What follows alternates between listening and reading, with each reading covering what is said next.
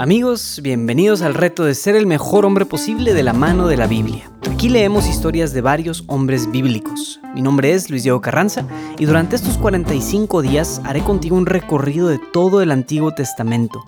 De cada historia sacaremos alguna breve lección práctica y plantearemos un reto que puedas llevar allá afuera en tu vida diaria, con el fin de ayudarnos a ser mejores hombres más entregados, más serviciales y que generemos un impacto en nuestras familias y en nuestra comunidad. Entrémosle.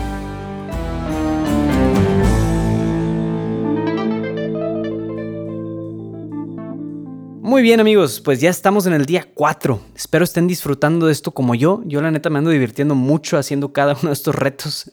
El día de hoy vamos a leer la vida de uno de los hombres más importantes en toda la historia de la Biblia. Es conocido como el Padre de la Fe y es venerado con ese nombre por tres de las cinco religiones más importantes del mundo, los judíos, los cristianos y los musulmanes. Todos nosotros creemos en el Padre Abraham.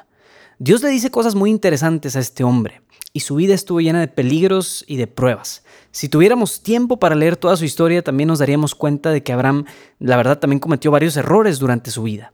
Y no fue un hombre perfecto, entre comillas. Incluso los hombres más importantes de la Biblia, amigos, eran de carne y hueso y cometían muchos errores. Pero bueno, hoy solo leeremos, leeremos algunos de los fragmentos de su historia que nos hablan y nos muestran algunas de las virtudes acerca de su carácter. Muy bien, entonces empecemos con la lectura. Génesis 12, del 1 al 5. Yahvé dijo a Abraham, vete a tu tierra, de tu patria y de la casa de tu padre, a la tierra que yo te mostraré. De ti haré una nación grande y te bendeciré. Engrandeceré tu nombre, y sé tú una bendición. Bendeciré a quienes te bendigan, y maldeciré a quienes te maldigan. Por ti serán bendecidos todos los linajes de la tierra. Marchó pues Abraham, como se lo había dicho Yahvé, y con él marchó Lot. Tenía Abraham 75 años cuando salió de Harán. Tomó a Abraham a su mujer Sarai y a Lot, hijo de su hermano, con toda la hacienda que habían logrado y el personal que habían adquirido en Harán, y salieron para dirigirse a Canaán. Génesis 15, del 1 al 21. Después de estos sucesos fue dirigida la palabra de Yahvé a Abraham en visión, en estos términos. No temas, Abraham, yo soy para ti un escudo y tu premio será muy grande. Dijo Abraham, mi señor Yahvé, ¿qué me vas a dar si me voy sin hijos?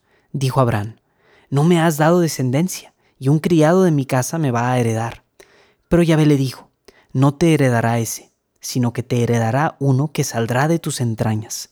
Y sacándole afuera, le dijo, mira al cielo, Abraham, y cuenta las estrellas, y si puedes contarlas. Y le dijo, así será tu descendencia y él creyó en Yahvé, el cual se lo reputó por justicia. Y le dijo, Yo soy Yahvé, que te saqué de Ur de los Caldeos, para darte esta tierra en propiedad. Él dijo, Mi señor Yahvé, ¿en qué conoceré que ha de ser mía? Le contestó, Tráeme una novilla de tres años, una cabra de tres años, un carnero de tres años, una tórtola y un pichón. Tomó él todas estas cosas y partiéndolas por el medio, cada mitad la puso enfrente de la otra. Los pájaros no los partió. Las aves rapaces bajaron sobre estos cadáveres, pero Abraham las espantó.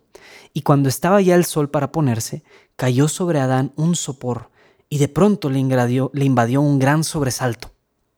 Yahvé le dijo a Abraham, Has de saber que tus descendientes serán forasteros en tierra extraña, los esclavizarán y los oprimirán durante cuatrocientos años, pero yo a mi vez juzgaré a la nación a quienes sirvan. Y luego saldrán con una gran hacienda. Tú, en cambio, irás en paz con tus padres, serás sepultado en buena ancianidad. Y a la cuarta generación volverán ellos acá, porque hasta entonces no se habrá colmado la maldad de los amorreos. Palabra de Dios. Podemos ver en este relato, amigos, algo muy evidente acerca del carácter de Abraham. Pasando por alto su habilidad de hablar directamente con Dios, quisiera que nos enfocáramos en sus virtudes, especialmente en la virtud de la paciencia. Abraham no tiene hijos y él y su esposa ya son ancianos. Pero a Dios como que eso le vale y empieza a hablarle a Abraham sobre un grandioso plan que no acaba con él, sino que tiene que ver con cosas de aquí a 400 años. Ahora, en el mejor de los casos, nosotros andamos planeando, ¿verdad? Si somos planeadores, planeamos qué vamos a hacer esta o la próxima semana, ¿verdad? El próximo sábado o este mes. Y ya los más planeados de nosotros ven planes de aquí a 10 años o a lo mucho de aquí a 50 años. Pero en cambio Dios le está proponiendo a Abraham una inversión de aquí a cuatro siglos. ¿Cuál es esa inversión? Abraham recibiría esta tierra en herencia si él creía en la promesa de Dios. Los mejores inversionistas, amigos, nos dirán que un buen negocio no refleja utilidades de un día para otro. Eso es un poco obvio. Se necesita saber esperar los plazos correctos, sea como sean. Muchos hombres sufrimos de una actitud infantil de querer todas las cosas ya y ver cambios reflejados de un día para otro. En cambio, el carácter de Abraham nos muestra que la paciencia da sus frutos y que Dios quiere llevar a cabo, grandiosos planes en nuestra vida, pero es necesario esperar para que estos planes se lleven a cabo. Por eso hoy vamos a trabajar en el área moral, es decir, en el crecimiento de las virtudes. El reto de hoy está pensado especialmente para que puedas crecer en la paciencia. Primero, dedícale 15 a 20 minutos a escribir un plan de crecimiento en el largo plazo. ¿Qué metas quisieras alcanzar de aquí a 20 años o más? ¿Qué legado te gustaría dejar? ¿Y qué puedes empezar a hacer el día de hoy para ir dándole forma a esta visión de tu vida? Segundo, Hazte un examen personal el día de hoy y trata de identificar dónde están esas actitudes y situaciones en donde quieres que todo te sea dado de manera inmediata. Por último, aunque parezcan cosas inalcanzables, pon todos estos deseos y todos esos planes a largo plazo delante de Dios. Al igual que con Abraham, Dios te quiere ayudar para crecer en esta virtud de la paciencia. Pídesela. Bueno amigos, los invito a compartir en redes sociales la experiencia que están viviendo con este programa. Asegúrense de seguirnos desde la plataforma de podcasts y también a darse de alta en nuestra lista de email en retos.jdn.app para que no se les pase ninguno de los días de este programa. Mi nombre es Luis Diego Carranza, invitándote a seguir siendo el mejor hombre posible. Nos vemos mañana.